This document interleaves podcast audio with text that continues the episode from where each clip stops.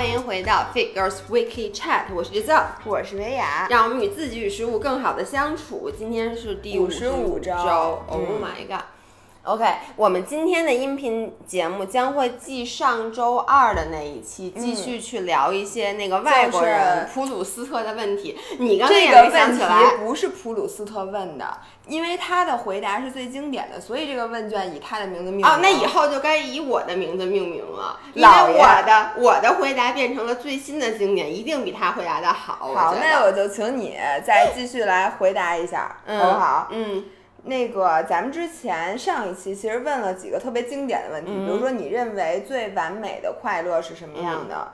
你最恐惧的是什么？你最希望拥有哪种才华？嗯对还有咱们最后说的什么？你认为程度最浅的痛苦是什么？对，如果大家想知道我们对这些问题的答案，就可以翻回去听我们上周第五十三周的那期音频节目。对，嗯那我们今天继续来问我，我我现在挑这个问题啊。嗯，第一个问题，我想问这个，嗯你对自己的外表哪一点不满意？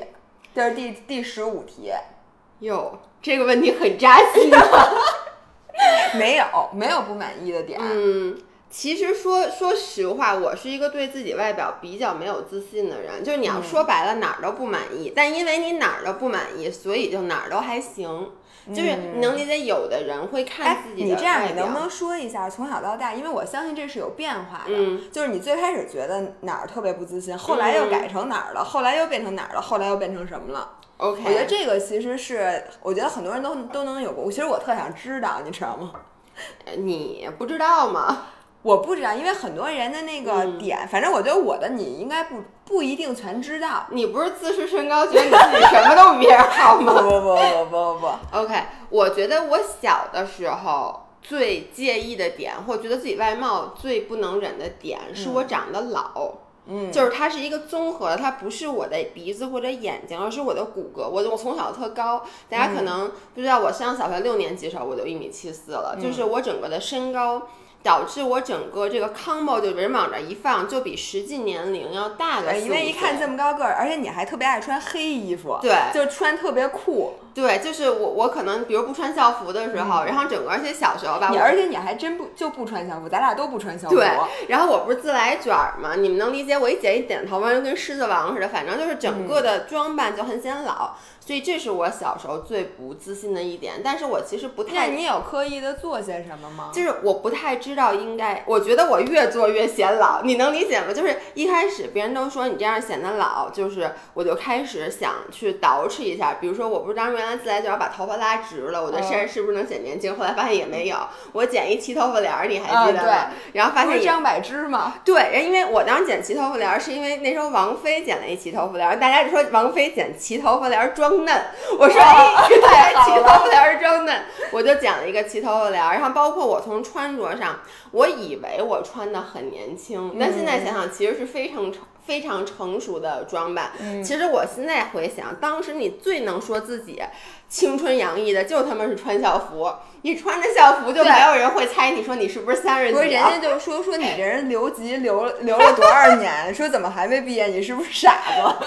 对，然后后来，后来再过一段时间，然后我的我不自信就是觉得自己胖，因为那时候我不出国了嘛，我出国以后就胖了好多，然后一回国的时候，所有人你们当时见我都有点吃惊，然后所以这是后来的又不自信，然后再后来就包括现在，我其实关于我不自信的点，我之前在那个就是玻璃其实心那我们都期说过，有说过，但是我其实想说的是，嗯，以前我会因为每哪一个点特别不自信，就真的会很 bother 我，我会每天在镜子里看什么的。我觉得现在我还是知道自己的身材有这些问题，或者自己的长相有这些问题，但是呢，可能是因为年龄到这儿了，就是。它还存在，但真的没有再那么 bother 我了。嗯，就别人说这些话，比如别人说我什么的，已经不太会去，这让我心里很难受了。OK，、你呢？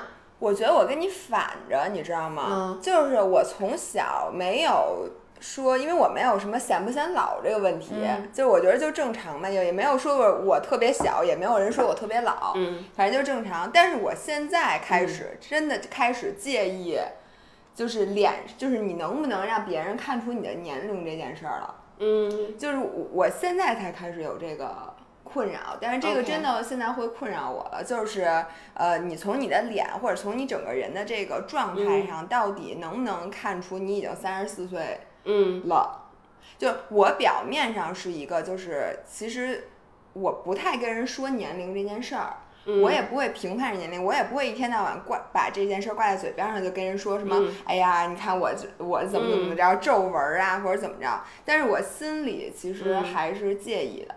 所以呢，我最近尝试了很多这个医美项目，大家看到我发那个什么呃水光针啊、热玛吉啊，嗯然后还有我最近去上海做的那个胶原那个蛋白是吧？呃，那个胶原蛋白自生那疗程，什么刷酸，然后嗯什么海飞秀什么的这些，海飞秀是啥？海飞秀就是它帮你用那个很，就是跟吸尘器一样，它就帮你高级洗脸，然后再帮你导入东西，真的超级管用。所以呢，我虽说我不愿意承认我自己嗯是一个，就是现在开始在因为要抗衰，所以在做这些医美项目，但是这确实是我现在也不是说不满对自己不满意。嗯只是说我我从现在开始，可能每年会留一些预算，嗯放在这里面，然后就是就虽说我很瞧不起，就像咱俩之前说的，就嗯觉得女生不应该冻龄，就觉得每一个年龄段应该有每个年龄段的美，嗯但是真的归根结底说到我自己，嗯你说如果像这样子的话，能让你的皮肤状态留在二十岁，你愿不愿意？那我肯定愿意的，嗯而且我愿意为这个事儿花的钱。我觉得也是随着我现在的年龄增长，或者我的承受能力逐渐增长，是越来越多的，就这个比重是会越来越大的。OK，好，下个问题，大家也可以留言告诉我们，就是你觉得你最在乎自己的点，因为你知道吗？你现在说没有人知道你是谁，所以你可以真正的就在这儿比较真实的把自己觉得自己的缺点，或者说你认为自己的缺点发发出来。嗯，OK，继续。然后下一个，嗯，你最后悔的事情是什么？哎呦，有点儿多。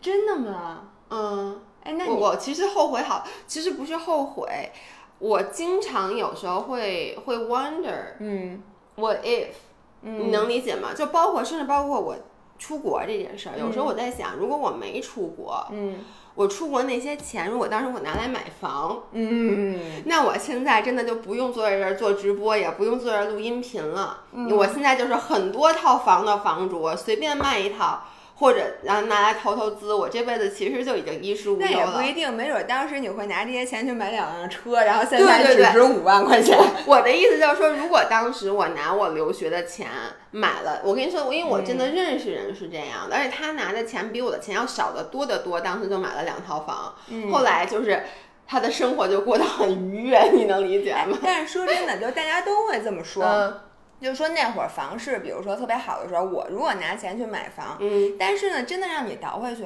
你可能真的不会买。对这个是一个悖论。就不是，我不是说这是后悔的事儿，就有时候我会 wonder 我的生活会有什么不一样。但你会真的后悔吗？我我不会，其实你现在你不能说你对任何事儿后悔，因为现在我对自己的生活是基本满意的。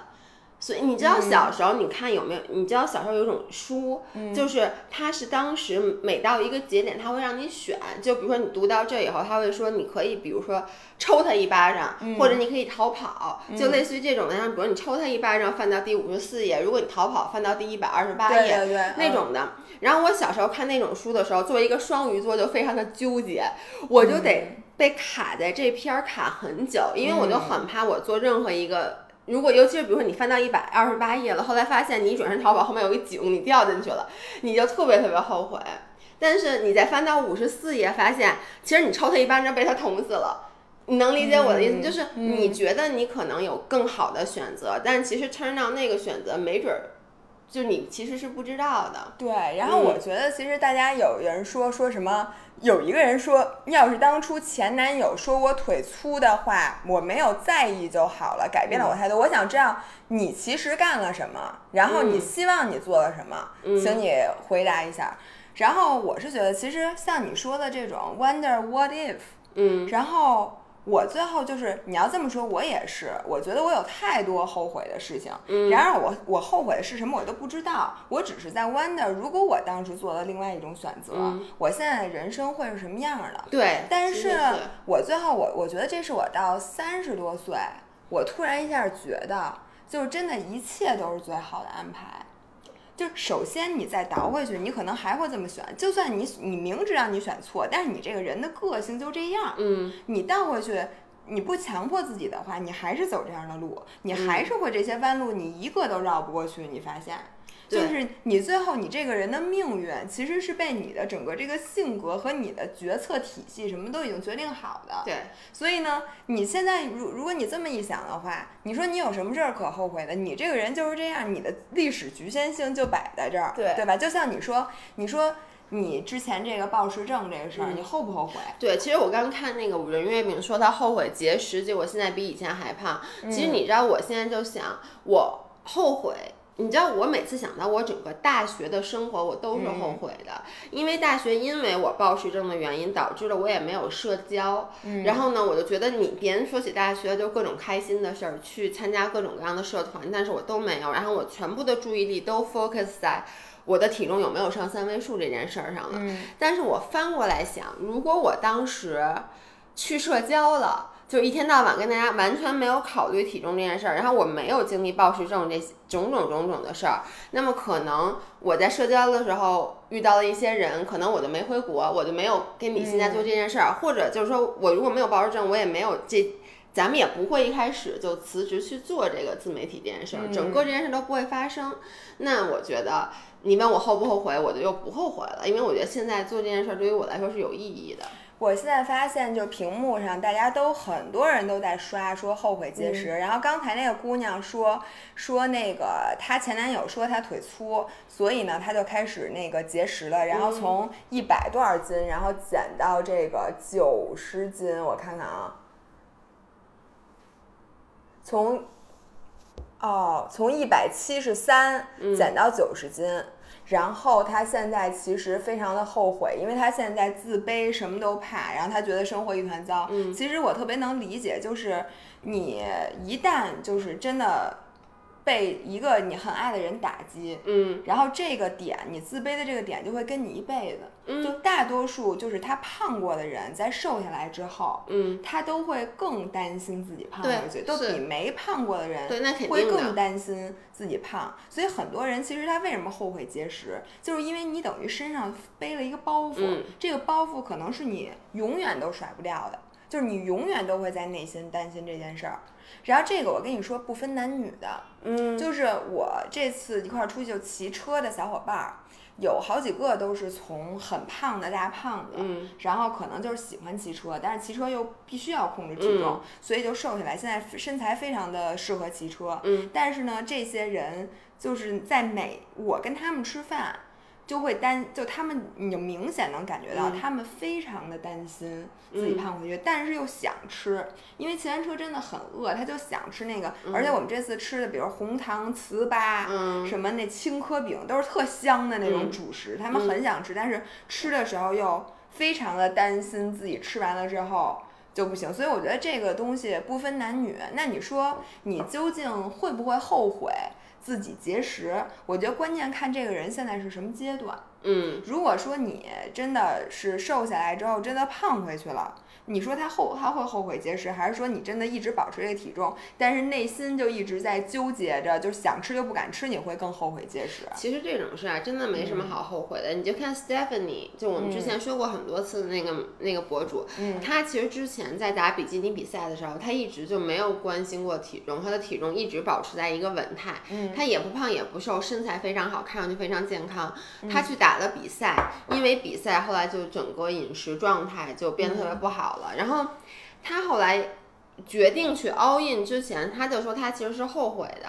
就是他后悔，他当时要去参加比基尼比赛，然后把自己整个和食物的关系给毁了。但他 all in 完了以后，他现在又又开始说说，其实我也不后悔，就是你人生每一个阶段经历的事儿，都是为你后来做准备。对吧？嗯。所以这个事儿没啥好说的。所以我觉得，其实大家现在这个因为节食，我相信大多数人后悔是因为现在的状态不好。比如说，我跟食物的关系不够好，比如我想吃这个，我一不能吃，你觉得你错过了很多这个人生当中应该享受的事情，或者是因为你每天都担心自己胖回去后悔，或者说你现在又比以前胖了，你就后悔说我干嘛呢？我这么多年，然后我瘦了又胖，胖了又瘦，就跟这个东西解决。但是我觉得，其实我看那阿德勒那，对不起啊，又来了。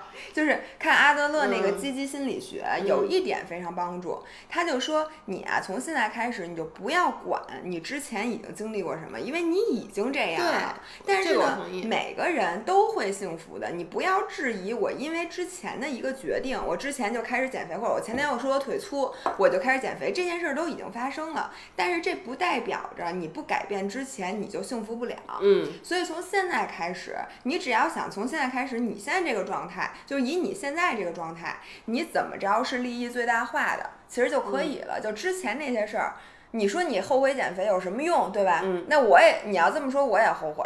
就因为我觉得我减最最后 at the end of the day，你发现你就这样。对。你你瘦你也瘦不了多少，你胖你也胖不了多少，折腾一大圈，最后回到原点。所有人都说，哎，你健身吗？这就是我。所以。但是你说你后悔吗？嗯，其实你也没，你后悔也没用，关键是。不是那些年你要不干这个，你也干别的，就是你这时间已经经历过，而且哎，你这这话说太对了，就是年轻的时候啊，人就是要冒傻气，因为你不冒傻气，你就不配当一个年轻人。现在不冒傻气似的。我现在依然年轻。我总觉得，嗯，存在即即合理，是真的，就是只要这件事儿发生了，它一定是合理的。你就算不不让这件事儿发生，你让另外一件事儿发生，你不知道哪个更错。错，其实你当时没没纠结什么减肥这个的，你可能去谈了几段特别不好的恋爱，然后弄得遍体鳞伤，你不知道，或者说你去为了一份工作付出了很多，最后那个工作发现自并不是自己喜欢的，你可能也后悔，觉得我浪费时间。嗯，你知道就是呃。我不知道这个稍微有一点点跑题。那天我跟我一个朋友聊天儿，嗯，他就现在很纠结，因为他在一段感情当中，但是呢，那个男生三年以后要出国，然后呢，但是他其实内心是不想出国的，他就在说，我该不该跟他在一起？说我如果跟他在一起，最后我决定不跟他出国，我不就浪费了三年的时光吗？那如果说，但是呢，我又现在挺喜欢他，我又不想放弃，我就跟他说，什么叫浪费时间？他说。因为你知道，很多女生，她觉得只要我最后没跟这个人在一起，就是浪费时间。我之前所付出的所有努力都是浪费时间。我跟他说，那除非说你跟他在一起以后你就死了，因为只要你不死，就算三年以后你跟他出国，出国两年以后你还是有可能跟他分手的。至少你回来再看，你还是浪费了时间，你就觉得你，所以就是。除非你最后的结局是你的生命结束，otherwise 的话，你其实是永远都是不确定的，所以就没有什么好说。我怕三年以后我后悔，现在我就不跟他在一起这么一说。哎，我这个我非常同意你。呃，我觉得只要你高质量的享受现在的每一天，你根本不需要。你别说三年以后，你就说一年以后，因为人的这个计划永远赶不上变化。你现在说你觉得这三年好玩，然后他。会计出国了，然后你当时还是不想出国或者怎么怎么样？但这三年你们俩可以发生各种各样的事。人的命运，我觉得是。而且我跟他说，没准一年以后你就不喜欢他了，你都决定跟他出国了，最后你就跟他分手了，对对不对？没错，没错，就是这些，就是其中的变数，是你完全不能。预计的，但是呢，我能够确定的是，如果你现在不跟他好，你可能这三年一直在后悔。就是你每看到一个人都要想到，哎，我要是当时跟他好了，或者什么什么样的，这才是浪费时间。就是你等于你的思绪就不能集中，你也没有做你想做的事儿，但是你的脑子还一直在想着另外一件事儿。我觉得这咱俩人生观是一样的。然后，by the way，有人问我帽子啥牌子？帽子 MP 的。对对对对。然后李老师今天又参与了我们直播，请大家给李老师鼓掌。李 老师说：“如果我年轻的时候，如果年轻，我一定好好冒傻气。你现在也可以冒傻气，你现在请你好好的再年轻一把，好好冒傻气，好不好？我陪你一起冒傻气。嗯，好，那我继续说了啊。你使用过的最多的单词或者词语是什么？这个，哎，请大家说一下，姥姥姥爷平时使用最多的单词和词语，你们有没有发现？都是在视频里的。嗯，在其实呢？”我觉得我大家都知道我在音频里最多说的是，你能理解我什么意思吗？没错，哎，你看大家开始说了，你能理解吗，你能理解吗，make sense，Oh my Oh my god，god。李老李老师好是我最常说的词语是吧？哎，姥姥有没有？你们有没有觉得我最爱说的词语是什么？哦，你的真多，Oh my god，make sense，你能理解吗？我觉得你能理解吗？这绝对是你最爱说的。对，而且我我我，他们说我还特别爱说一个就就是 honestly，就是什么什么 honestly 是什么什么。有人说我最爱说的是自视甚高。哦、a n y w a y 经常 wonder somehow。somehow 经常 wonder。哎，你说你老杨是然后呢？然后呢？哎，你你特别爱说说然后那那个个那个你知道你在视频里面，就是我在剪，咱俩没有特别。呃，就叫什么写好剧本的那种视频里面，我就光给你剪你的那个，他们剪的我手都要哦，我经我好常那个几次，有人说我在说什么什么什么赢赢了，哎，这个是是是，好多人现在都开始说嗯什么什么什么赢了，都跟我学的，就我身边的人。有人说我来了，然后哦，那哎有说然后，你发现没有？嗯我现在想，我特别爱说，你能理解吗？就是特别能说明性格。就是是什么？这是什么性我？生怕别人误解我，哦就是我我因为我是一个特别希望所有人，我希望我是一个 people pleaser，我希望大家能喜欢我。然后呢，我经常在输出观点的时候，而且我是一个非常不敢走极端的人。嗯，就是我在输出观点的时候，就虽然说我老开玩笑的说一些很劲爆的话题，但其实我本身是一个非常能看到事物两面性的，所以我很怕我输出一个观点，大家没有能理解我就误解我，就是你能理解吗？嗯然后我又啊，对对对，我能理解，我可以理解，我可以。我又很怕大家误解我，我我跟你说，我最讨厌的就是被冤枉。其实我记得上一期其实有一个题目，你说你最不喜欢。或者你最痛恨什么？有一个点，后来我想了一下，其实我很痛恨的一个点是被人冤枉。嗯，就被别人误解，也就是说，我要一直不停的跟大家 confirm，你你你你能理解我哈，吗？你理解我哈，你你能你能不能理解我？哦，但但是你知道这一点，我跟你完全不一样。我是一个非常可以接受别人误会我的人，是就是我可以。直到这件事情真正大白，然后那个人跟我说：“哦，原来我误会你了。”然后这时候我才说：“哦，没事儿。”就是可以轻描淡写的这样。可能是因为我从小到大，我觉得我经常被误会，或者被就是有，而且有很多事会误会很长时间。可能是因为我跟大家说过，我觉得就是我的整整个长相以及我自视甚高的性格，就会特别容易，就比你容易给别人造成误解。当然了，有些误解也不是误解，我觉得就是 就是这么回事儿。但是呢，我可以忍受别人讨厌我，就是不喜欢我，我就觉得我的忍受能力是比你强的。所以，那你说我为什么经常说然后呢？因为脑子转太慢了，你自己老忘，但是然后呢？我我说话已经这么慢了，我的脑子依然跟不上，说明我是一个傻子。嗯，对，帽子在 MP 官网上可以买，这个还有灰色什么的。对然后呢，我继续，然后对不起，我现在都不会说话了，你们不要不要指责我，不要指责我好吗？哎，你最喜欢女性身上和男性身上的什么品质？我觉得这两个题可以在一起说，就是。他把男女分开，我觉得当然了是有一种有一点歧视了，但是我觉得是应该分开。对，应该分嗯开，因为你要说你你最欣赏人，你这样先咱们啊这么说，你最欣赏人类身上什么品质？就是说人不管是男是女，你最欣赏一个人的什么品质？呃，执行力，就是说 Oh 到做到的。咱俩完全是两个人。真的，我最欣赏的一类人，你知道是什么？嗯就是如果这个人身上有这个品质，我肯定会喜欢和他做朋友。嗯就是他不是空说，因为大多数人，比如他今天跟你说一个想法，嗯他说我想 start 一个，比如说我想创业，嗯我我想到一个特别好的点子，我要做什么什么什么什么，嗯百分之九十五以上，他下次跟你说的时候又换了一个点子。嗯。但是他当时第一次跟你说的时候，说的跟真的一样，嗯。就这种事情老发生。说说，比如说你说你开始骑车了，或者什么嗯。骑车效果好什么，他就说，哎，我也开始骑车，你周末什么陪我去看看车或者什么的。一般这样我就说啊，行行行，心里想着肯定不不会有这事儿，你叫他去骑车，他也不会去的。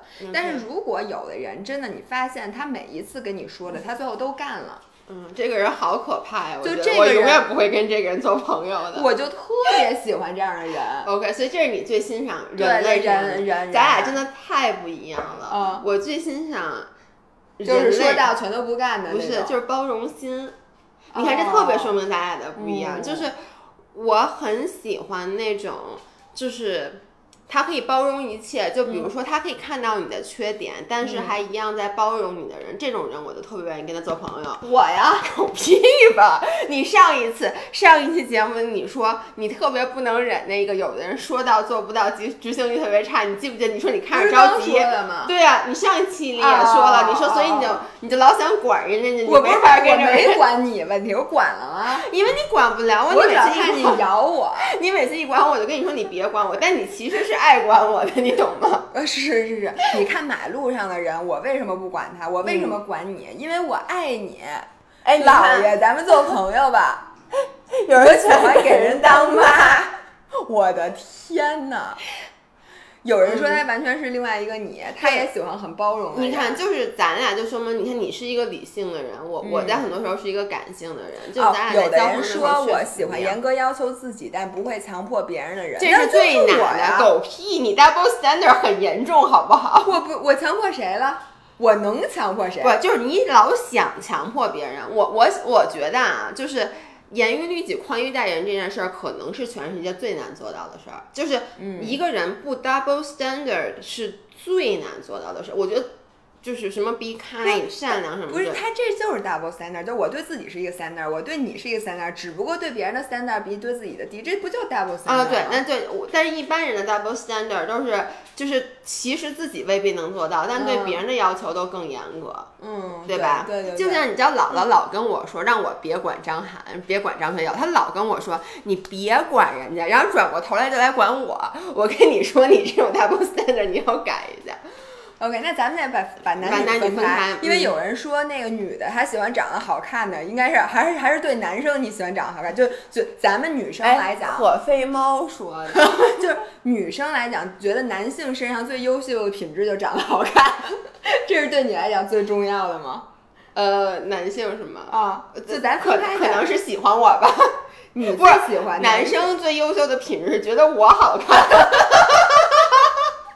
哎，我觉得这品质非常优秀，嗯就是还不容易找，我就。是呢，只天底下只喜欢我一个，特别忠心耿耿，然后呢又有钱，长得又帅，高富帅，嗯但是全天下就他只只看我，这不就是典型的韩剧呢？女生的破儿都是这么写的，嗯对这真的是大家最欣赏的男性身上的品质不是你，你最欣赏的是什么呀？男性身上吗？就首先肯定是包含我刚才说的那一点的，就是你是说到做到，嗯你这个人执行力非常强。嗯然后另外呢，我喜欢的男性身上的品质，你让我想一想啊，嗯就我我喜欢人狠话不多的，就是我我很喜欢那种就是不多说，但是人特别狠。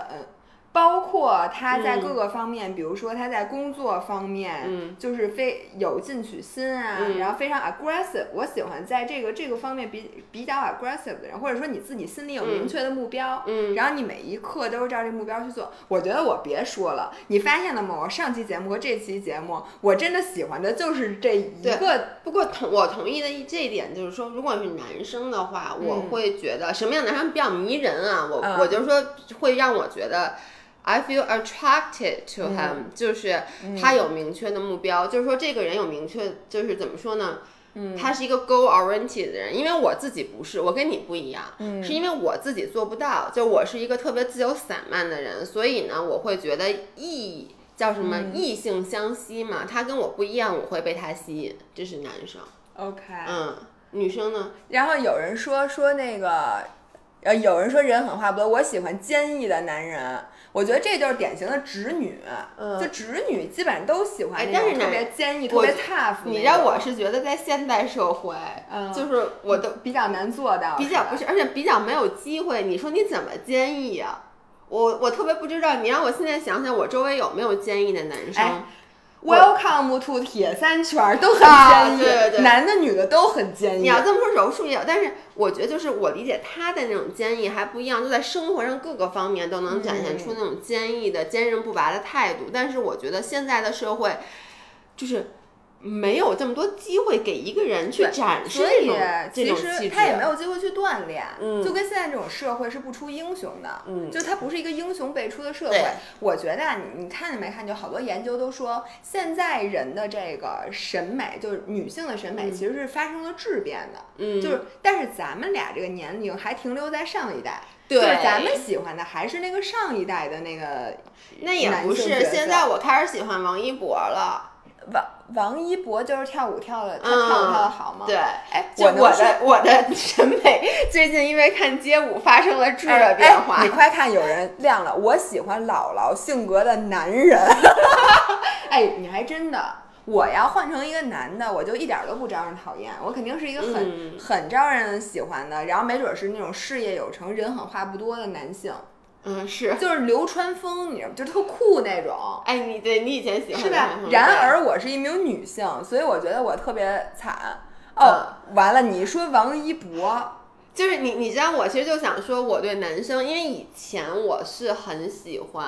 说句实在话，这样做这样说很不对，但是我不喜欢所谓的叫小白脸儿，嗯，就是我总觉得我喜欢那种就坚毅的男性，你知道吗？嗯就是那种什么 Brad Pitt 那种啊那样的，但是呢，Brad Pitt 哪样？你再给我就你知道那种他演那片儿，他都特惨，然后特坚毅哎。同学们听音频的人可能听得有点着急，说姥爷刚才做了什么？请你们下次一定要周二中午十二点看我们小红书直播，你就可以亲眼看到姥爷刚才做了一个什么样。人家 Brad Pitt 招你惹你了？我问你。不是他就很帅。然后我其实对什么王一博呀，然后那个什么那个张张艺、张兴艺、张艺嗯张艺兴兴等等这种，我其实是完全不感冒，因为我不喜欢。还没我壮的男生，但是我这次我我看了街舞以后，我还去查了他们仨，因为我一开始老分不清他们仨谁是谁，我特意还百度了他们，然后我就现在到现在，我发现一件事，就是人家有成名真的是应该的，嗯就是他们其实身上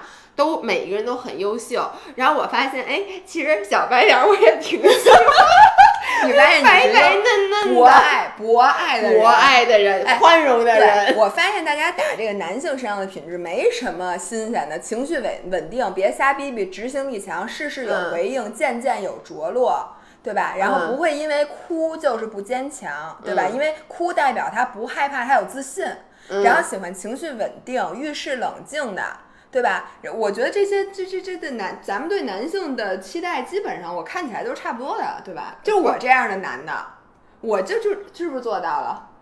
差不还还多吧。真是，就喜、大家都喜欢我这样的，那我当老 爷。那你打不过我，所以还是我是老爷。不，我可是我遇事冷静啊，我遇事 没准儿就咱俩真打一架，你还真不一定能赢我。是你这心理哎素质，但是，不是咱咱不是哎，你咱现在我好像 开始罗小你咱俩要是。平时训练，我肯定打不过你。但是这要是一场比赛，你可能就输了，因为我这是人狠话不多，我比赛我也不紧张。我看着你在那儿已经耗费了浑身体力，还没靠近我呢，就已经不行了。我拿手指头一捅，你就倒了，是不是？好，咱们现在 move on，说到那个女性女性身上，你觉得最优秀的品质？啊，就是你，哎呦，我的天哪！你的表情，我太可怕了，太可怕了。女性，我想想啊，就是你就觉得和男性的不不同，或者就这么说吧，嗯就是因为男性，我刚才说的那个，就是比如说有计划性、执行力很强，就是其实跟你一样，嗯是因为他很吸引我。嗯就你说这种人，我会为会不会去找他当男朋友？未必，因为我可能跟他并不适合在一起生活。嗯但是呢，我觉得，比如说女生的话，那我最喜欢的女生的性格，呃，我想想啊，不 gossip。就不八卦。不八卦，嗯我觉得这点对于女生来说很难做到。但因为你你发现没有，咱俩都是不喜欢八卦边，嗯，咱俩很少在一块儿的时候去讨论对，别人是的，是不是。我就我你让我现在我想，我都想不起来，顶多讨论讨论我爸，然后讨论讨论你我爸。就咱俩很少会在一起说一个别人谁谁嗯谁怎么样，咱们就算在一起讨论，一般是谁说是谁谁特好。对，对吧？所以我觉得这个状态是我非常 enjoy 的。我最不喜欢的就是和一个人在一起的时候，就说一些特别酸啊，或者特别没劲，然后就是扒别人隐私，就扒别人隐私，或者说而且是负负能量是负能量的。一对般扒别人隐私都是负都是负面的。对你说你说一个人好，你能说几句，对吧？你是生死的说五句话就说完了，然后那个人说嗯，我觉得对，嗯，就完了，对吧？嗯。哎，我觉得你这一点，这个这点特别好。我很少用这个维度来思考一个人的品质，但是我觉得不八卦的人，说明这个人的这个思想，就是这个人是有自己的空间的。对，就是他的他的个人，他在内心当中是有能量场，是有空间的。就是我觉得不八卦的人，就是他其实满足于自己，就是他自己能给自己营造出这个空间，他不需要去依赖于别人的故事或者别人的生活来来怎么说满足自己。对，嗯没错没错。所以这点我衍生出来，就是嗯我非常不喜欢的一类朋友，就是他老要跟你出去，就是他什么事儿都想拉着你，或者他就是嗯老想跟别人，就非得什么事儿都。你嗯你能懂吧？就是这种没有距，哎，我说呀，你能理解吗？就是没有距离感的那种女生的朋友，就是我嗯你你总是觉得她在依赖你，就她依赖别人，嗯她不是粘在你身上，就是换一个人粘在她身上，要不就粘在男朋友身上，要不就粘在就是没法自己干一件事儿。对对对对，然后这种人他他很过于随和的人，就是嗯有的时候你非发现，你问他你想干点啥呀？比如说，因为我现在希望的是，我每一次出去，比如跟女生朋友在一起，我都希望有一个明确的目的，嗯，或者说咱俩今天就是一起运动，或者咱们就是一起去吃饭，一起去逛街，你总是有一个目的的。嗯但是很多人他就是想跟你待在一起，他不在乎跟你在一起干什么。我觉得这种事情是我总是心里非常难受的，我不知道为什么。嗯，你会吗？我我周围没有这样的人。啊，没有这样的人，没有，我我我很少遇到。我觉得可能因为我现在的朋友圈子已经被我清理的，啊，对对对，差不多也了基本上清理过了，对，基本嗯上现在就是你看，其实就是你，然后有一些练柔术的运动，我觉得只要是运动的朋友都是非常独立自主的，尤其是练柔术这种运动人，每一个人的性格都很强。哎，你看所有的女生好像喜欢的女生的品质都是独立，嗯，但是我有时候又想，我们为什么要这么要求自己呢？就是我们为什么要求自己要在精神上独立，并且在物质上独立呢？就这这真的是有对错的吗？就我如果真的是一个我不独立，嗯，然后呢，我就是需要那个男和另一个，比如男性也好，另一个女性也好，嗯就是我是需要和大家组成一个 team，共同来生活，共同来，我就喜欢这个和别人在一起共同过日子的这种嗯。感受，这样不好吗？难道？其实你知道吗？嗯。你就不是一个独立的人，就你是一个既独立又不独立的人，因为你看，从你嗯。从高中开始，你一直在 relationship 里面，对你基本就没有，基本没有空窗空窗可能也对就几个月的时间，嗯你一直，然后呢，你基本你以前就跟我说，你其实是喜欢在 relationship 里面的，对，但是你在 relationship 里面，你你其实是你又要跟对方保持距离，你又不能没有距离，所以我觉得你是。不能，你不太喜欢一个人。我记得你以前是不是你跟我说，你说你不不喜欢一个人吃饭什么之类的，就是觉得一个人我觉得，比如说一个人出去玩儿，旅游什么的，你对，就那种我觉得有点惨。嗯就而且你知道，我是一个，就是我喜欢。比如说两个人一起为同一个目标嗯努力，就是我不是很喜欢，就是什么事儿都单打独斗。嗯有些事情我可以，比如说看书，我喜欢一个人看，嗯我不可能说，哎，我拉着你，咱俩今天一天一起看看一天书，或者我嗯运动的时候，我也不需要另外一个人。但是对于生活的长期目标，其实我是喜欢嗯和另外一个人一起的，所以嗯这又为什么有了老何？但是呢，你你说我这样叫不叫独立女性呢？对，所以我就说你其实大部分人是这种状态，就是嗯他是独立的精神，但他同时他需他喜欢有另外一个人的陪伴，我觉得这个非常 understandable。嗯，你也因为你知道一个人真的就是。怎么说？因为我一个人出去旅游过什么的，我觉得确实挺不方便的。就你说你我还会不会再一个人旅游？我可能还是会，但是如果有可能的话，我会希望两个人一起。对，所以我觉得现在有点什么呢？现在这个社会有点啊，有点自女生有点自嗨，就嗯有时候你自己出去玩儿，你会 somehow 觉得自己特别棒，你会觉得你看我，我多独立。我不依赖于男性，我不依赖于这个什么什么什么，我觉得这个东西其实是有点被高估了的。就是你说我一个人出去玩儿，我怎么就牛逼了呢？嗯，那难道我两个人出去玩儿，不更代表我情商高吗？而且更代表我也就两个人的那个乐趣，你就你你你你能理解吗？我能理解，而且我还想说，就是，嗯，接着你刚才说的啊，嗯，不独立也没有什么不好，只是我就是可能我我说的是我喜欢不八卦，跟独不独立没关系。然后刚才有人说喜欢独立，我觉得每个人有自己的喜好，但是我从来不认为一个女生如果有的女生她就是很依赖别人，我不认为这有问题，就是说她可能不能依赖我，因为我不喜欢别人依赖于我。啊。但是他，你知道，真的一个萝卜一个坑。有的男生就特别喜欢让女生依赖，这种男生就不适合跟我在一起，因为我能把丫给打飞了。就是我最讨厌的就是别人来照顾我，或者就是想让我依赖他。但这个男生其实就适合找一个这样的女生，就是每个人都能找到他搭配的。而且有的朋友就是需要两个人去喝水、上厕所就手拉手的，咱俩从来都不是。但是有的人就需要这样的朋友，那你能找到一个两方都希望永什么时候都在一起的人，这个挺好的呀，嗯对吧？社会稳态嘛。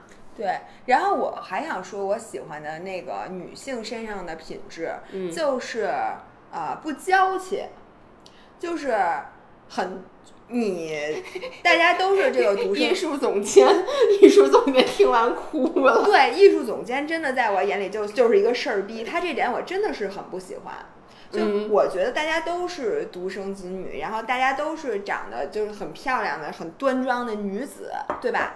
然后有的人就会无限的纵容自己那种娇气的那种点，而且把这个点当做一个自己与众不同，或者就是就觉得哎，嗯我就这样，你们就都得 put up with this，就那种。嗯我这个是从心里非常不喜欢的，因为其实我是一个特别不事儿的人。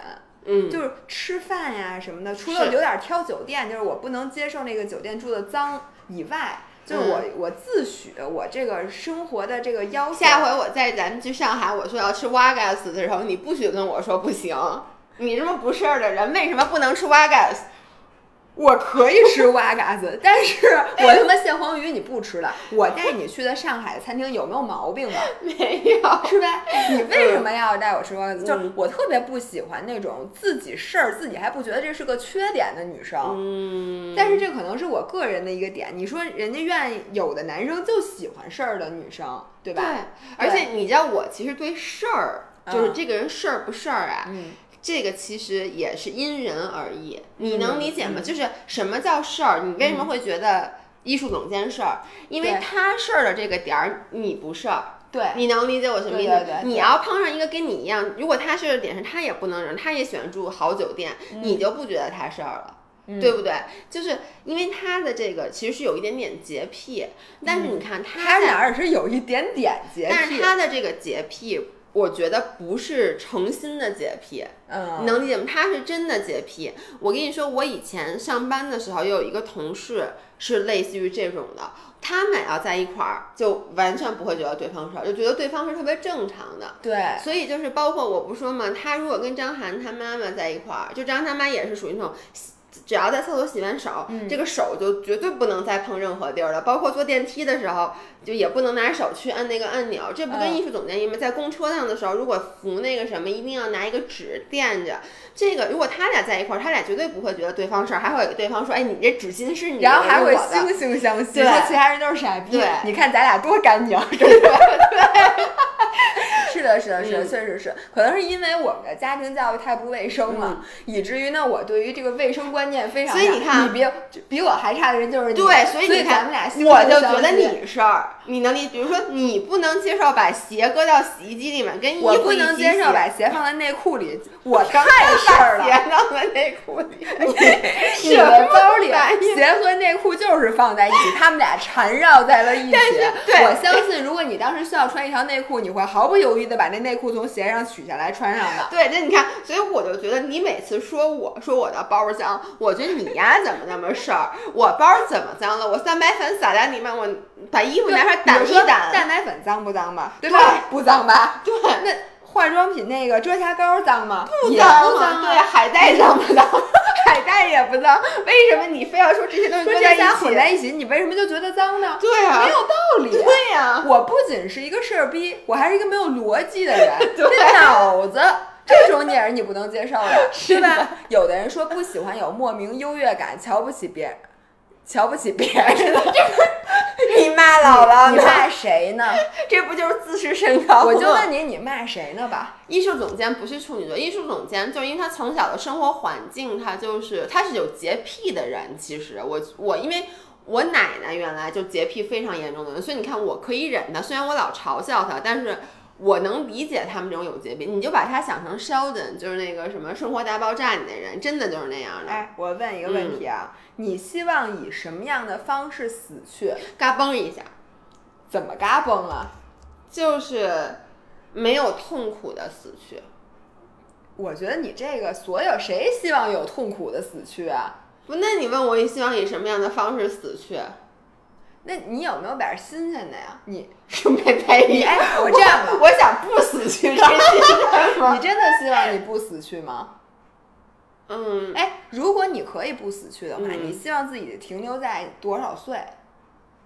嗯，还是说你希望自己老老老老的这脸都耷拉的？如果你问我，就是因为就像吸血鬼一样，如果说我嗯能把我的容颜保持在，我觉得就是 late twenties。那个时候，但是你的智慧，反正你不死，你的智慧哪有这样的？哦哦对吧，我脸我希望停留在十六，那不是吸血鬼，就整容之后那那个半年，就 就是刚打完脂肪那半年脸脸黄金期那天，然后我的智慧我希望智慧就随着在你老年痴呆症的前一天，哪有这么好的事儿啊？你肯定年，你肯定长相和你的，哎，请大家给我们刷一下，嗯就是说，如果你可以不死，你希望自己的，当然你的你不能说脸是二十岁，然后脑子是三十岁，身体是十岁，这个是不行的，就是统一的，你希望自己是多少岁？有一个人说我不接受我会死，我是秦始皇。秦始皇现在还活着是吗？秦始皇没死过。秦始皇不接受自己，我觉得有一个人说的特别对，就是不要给别人添麻烦。哎，这个跟我想的一样。嗯，这是谁说的？我以为这是李老师说，因为这是李老师的至理名言，就是我不希望那个给给别人添麻烦，我也不能接受。但其实你知道吗？嗯只要你的死没有那么多痛苦，就像我说的，嘎嘣一下，就是不给别人添麻烦。你能理解吗？就是你能最不给别人添麻烦不是烦。，就是如果说你刚刚比如说啊，你现在就一大家子人都指着你呢，养活你，你养活呢，你让你嘎嘣一下，对，那你不是你不是说怎么死吗？那这时候我问你，你是得了一个重病，慢慢的死去好呢，还是嘎嘣一下死去好呢？我希望的是，就像有人说的寿终正寝，就是首先我的寿命要够长，就是大家都有有预期，就说这个人嗯。现在死也不可惜，死不足惜，就这人该死了。我我怎么说？就是说，就大家都觉得这是一个这个人喜丧。首先这是这这是第一点对我嗯来讲，然后第二点呢，我希望自己死的有尊严，就像你说的，不给别人添麻烦。就是你别等着，就是我是觉得呀，没有人的感情，就算是父母和你的感情，也经不起这种久卧嗯，床前，就是什么久卧床前无孝子，我觉得说的特别多。我反正如果我得了重疾，就是会给家人添麻烦的话，我一定会选择安乐死。我一定会，就是我知道，就几，如果我真得了重疾，我爸我妈他们一定不能接受我安乐死，他们一定是希望我还继续能多活一会儿，是一会儿。嗯，但是我觉得，呃，如果就你最后 eventually 最后的结果都是死的话，嗯，你还是我肯定会选择安乐死，因为过一段时间以后，他们一定会能理解你的这个选择。对我也会这么选。我觉得就是，其实咱俩当然没说过这个话题了。我是觉得咱们这一代人的对死亡已经比上一代人更加能接受了。嗯你看咱们有这么多医患关系的问题，其实有一个非常重要的，就是现在中国人对死亡的这个观念是不对的。嗯，就老觉得你。这个，你看你多大岁数，得什么样的病了，都这样了，人家抢救不过来，你还是觉得不不行。嗯就必须得抢救过来，然后已经明明就是他没有什么希望了，然后也一定要继续给他用药，然后其实这真的是对病人的折磨，对全家人的折磨。对，但是你知道，很多时候我一直就说，其实你活着我这我一直都这么觉得，嗯你确实不是为自己活着的，因为你是社会的一份子，你肯定是不是你真的是为你家里人活着的。你你仔细想想是，所以我能理解，就是到最后，即使你病很重的时候，有的人还是要怎么着，一定要坚持一把。其实你是希望给家里人更多的时间去接受这件事儿，对，嗯，然但是我还是希望就是不要到没有尊严的时候，因为其实你咱咱现在说的挺好的，嗯。到你真说让你今天安乐死，你舍不舍得，这是一个非常重要的问题。就是你到时候你可能就不想死了，首先，嗯，对吧？其次，你又觉得家里人可能还有一线希望，一线那我就治吧，然后治治治治治拖拖拖，最后就拖到了。就为什么那么多人拖着？他是因为你要跟他说百分之零的希望，嗯可能大家都能做出理性的选择。对，但有时候你就是比如说希望渺茫，但你有百分之一，对你还是有奇迹发生的可能的。那你说嗯你现在如果决定安乐死，你就是彻底放弃了嘛？对对吧哎，有人问咱们，你们想过自己死的时候谁最难过吗？哎，我跟你说这个问题是一个悲伤的话题。就首先咱俩死，如果你七八十岁，就看你有没有孩子。我觉得如果你有孩子的话，最难过应该是孩子吧，那可能是你的老伴儿。嗯嗯，但我们俩肯定是彼此，就是他要死，我肯定最难过；我要死，肯定他最难过。嗯就看谁我我现在是在想，就是我我就是一件事儿，我一定不能死于我父母之前，哦，对吧？就是因为我觉得其实最难过的是白发人送黑发人，嗯因为剩下的其实一切都是自然。就是怎么大自然的一个规则，就是你父母死了，孩子能不能接受这件事儿，就孩子一定能接受，要不然这世界不会变成的一代一代的都是这样的。但是如果你说孩子先走的话，这个父母真的是有点儿惨，所以我觉得这个是唯一一个。嗯我觉得这个是嗯对父母肯定最难过，所以我们一定要死。有人说他，我我妈妈难过，对对对，是对，是。所以就是你，我一定要坚持到就是熬过我爸我妈。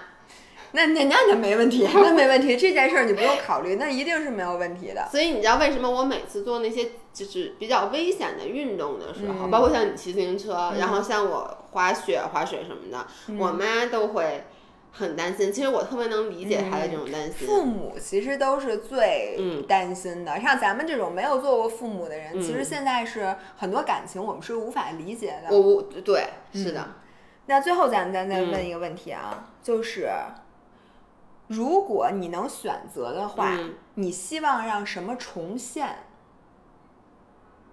让什么重现？对，就比如太平说，盛世嘛，我的中天唐朝唐朝是中国最富强的时候吧？啊，可以，嗯对吧大唐盛世。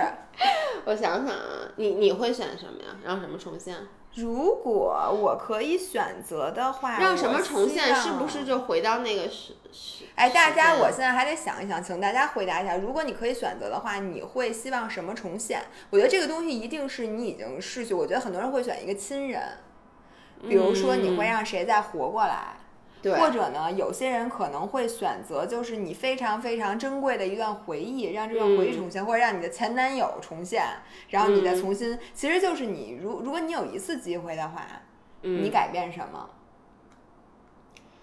哎呀，这个其实就跟刚才咱们问那后悔不后悔，其实这是一道题，你知道吗？嗯我就问你，你说你要一点都不后悔，你一点都觉得现在的选择很好，你干嘛还想让它重现？那不有病吗？但是我个人是不会选择说让谁。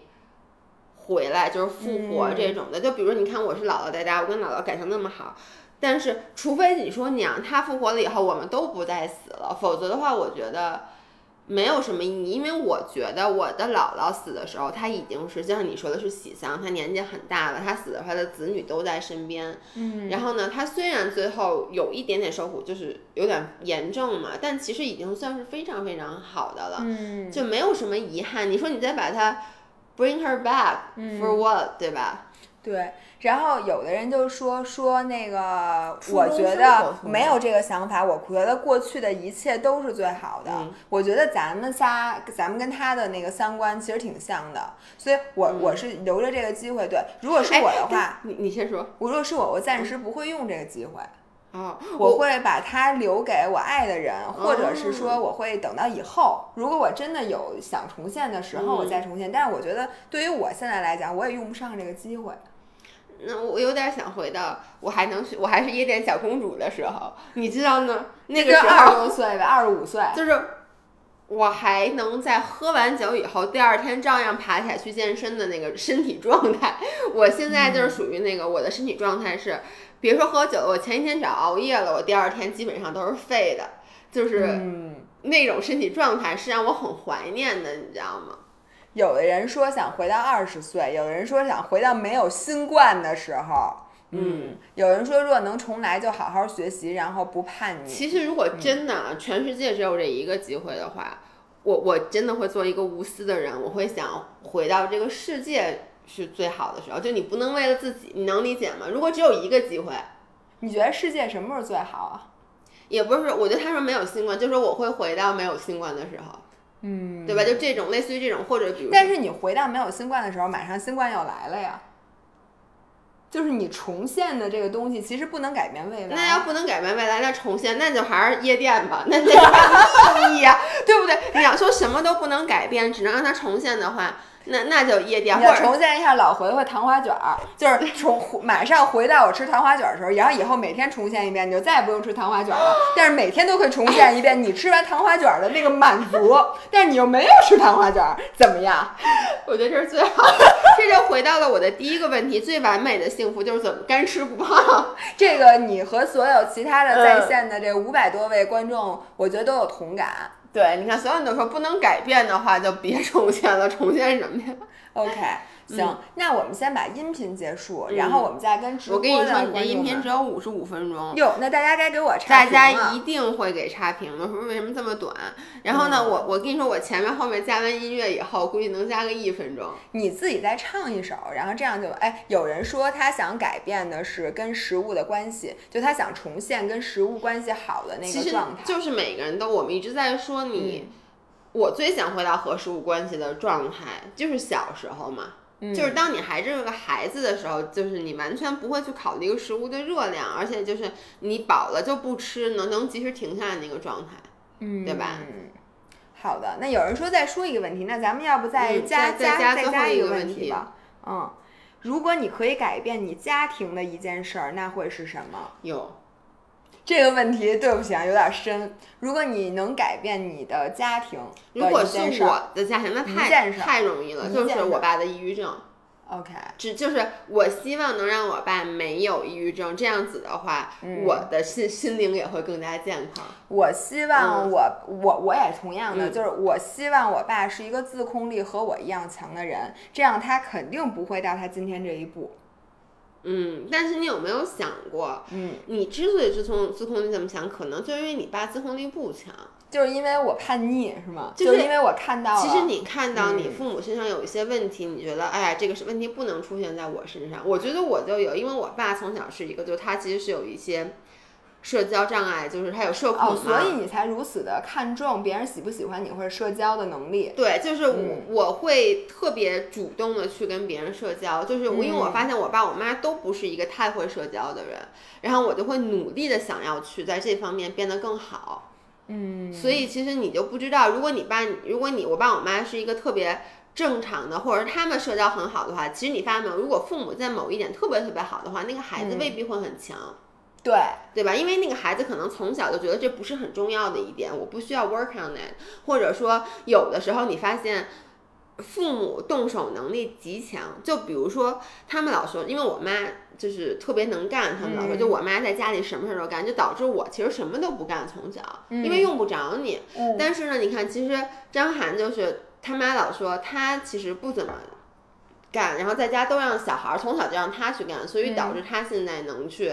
嗯，这样，所以你你就不知道。我觉得啊，这其实真的都是命，就是你命中注定就是有这样一个家庭，所以呢，你其实这个问题问完了也没什么用，他只是在再看看我们最在意的是什么。但是你说你真的想改变吗？也许我们真的都也也不想改变。问说的挺深的，就我希望我爸妈别结婚，就我觉得这可能是父母关系不好，但是。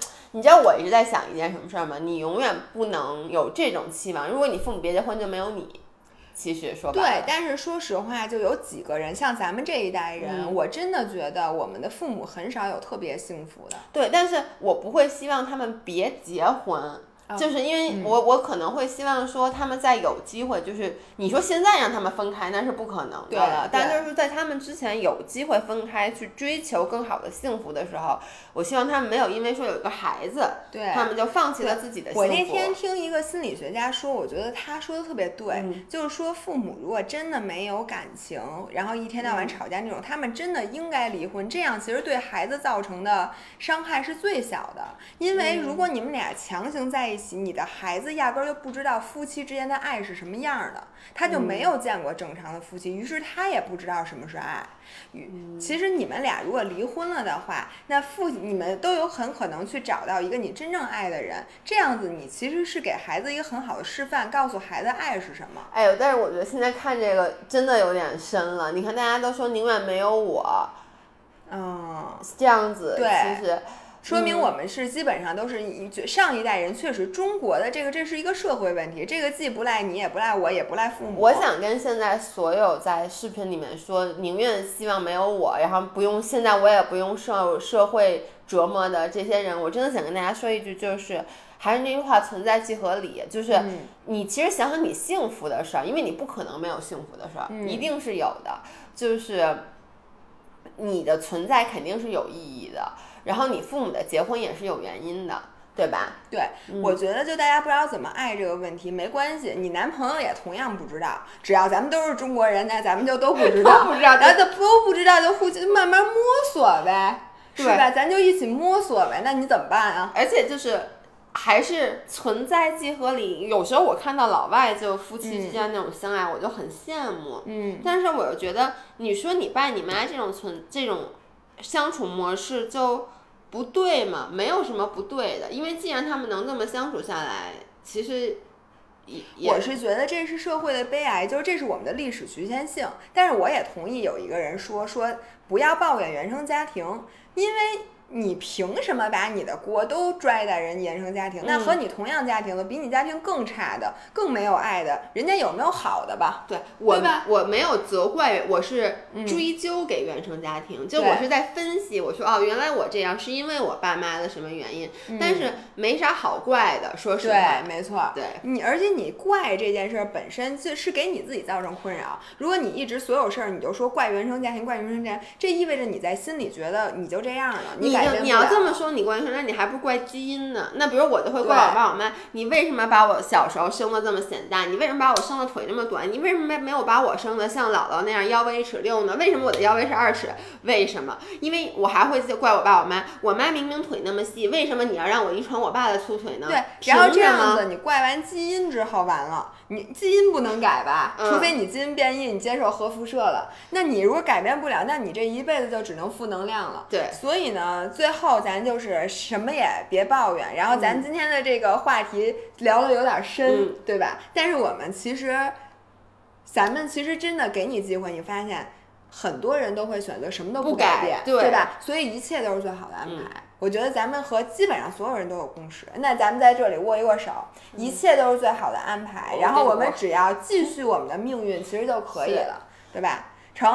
那今天就到这，我们先把音频结束。那音频的观众朋友们，我们下期听众朋友们，我们下期你一定要有机会的话来我们看小红书我们的直播。拜拜，嗯，拜拜。